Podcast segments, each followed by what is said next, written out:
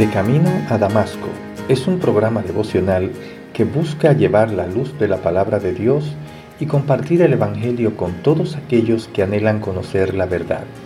Y llega a ustedes a través del Ministerio Evangelístico Misericordia y Justicia en la voz de Yanco Lucero Cruz, un servidor quien les habla.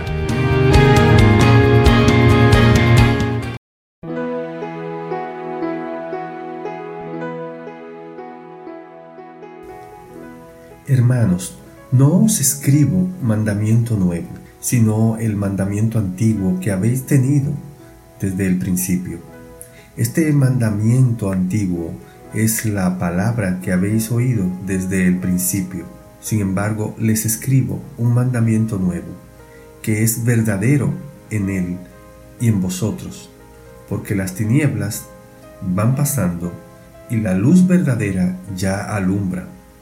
El que dice que está en la luz y aborrece a su hermano, está todavía en tinieblas.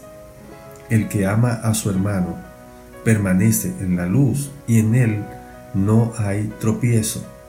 Pero el que aborrece a su hermano, está en tinieblas y anda en tinieblas y no sabe a dónde va, porque las tinieblas le han cegado los ojos. Primera de Juan 2, del 7 al 11.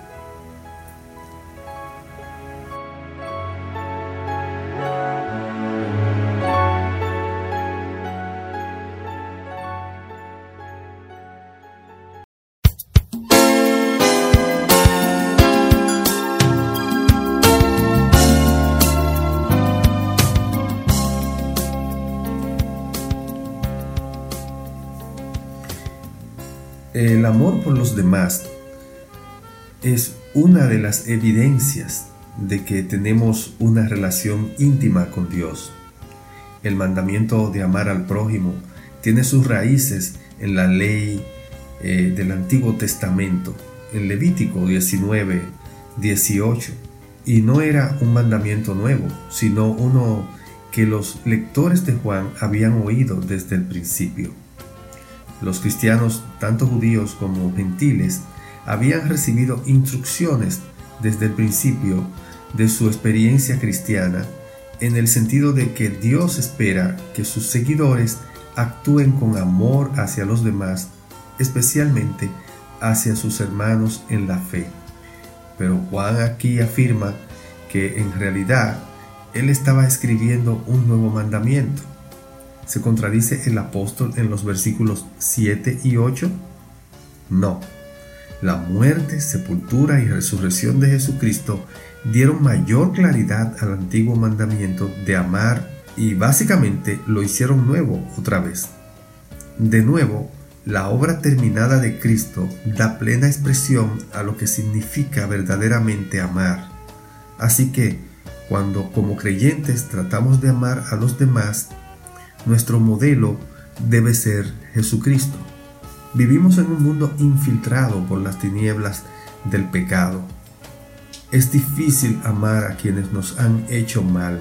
El odio encadena a los que odian, no a los que son odiados. Gracias a Dios, las palabras de Juan nos muestran la luz verdadera en Jesucristo. Cristo ha vencido las tinieblas del pecado y ha hecho posible que nos despojemos de las cadenas del odio. Ahora, cuando una persona difícil llega a nuestras vidas, podemos darle amor porque Cristo nos amó a nosotros.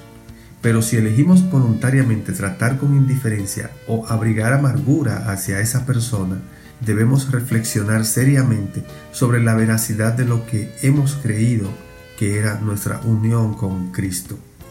En resumen, es una hipocresía que recibamos el perdón y el amor de Jesús, pero nos neguemos a extender perdón y amor a los demás. Un creyente no puede profesar sinceramente amor a Dios y al mismo tiempo odiar a su hermano. Quien profesa esto, pero odia a los demás, se engaña a sí mismo. Está en tinieblas. Por lo tanto, otro indicador por medio del cual podemos evaluar nuestra relación con Dios es el amor que tenemos por nuestros hermanos.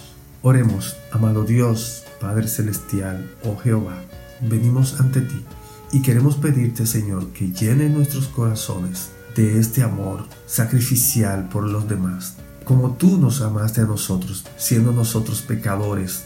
Sin embargo, de otra manera, lo que hiciste fue amarnos a tal punto que enviaste a tu Hijo Jesucristo a padecer en la cruz y a morir por nuestros pecados para salvación nuestra.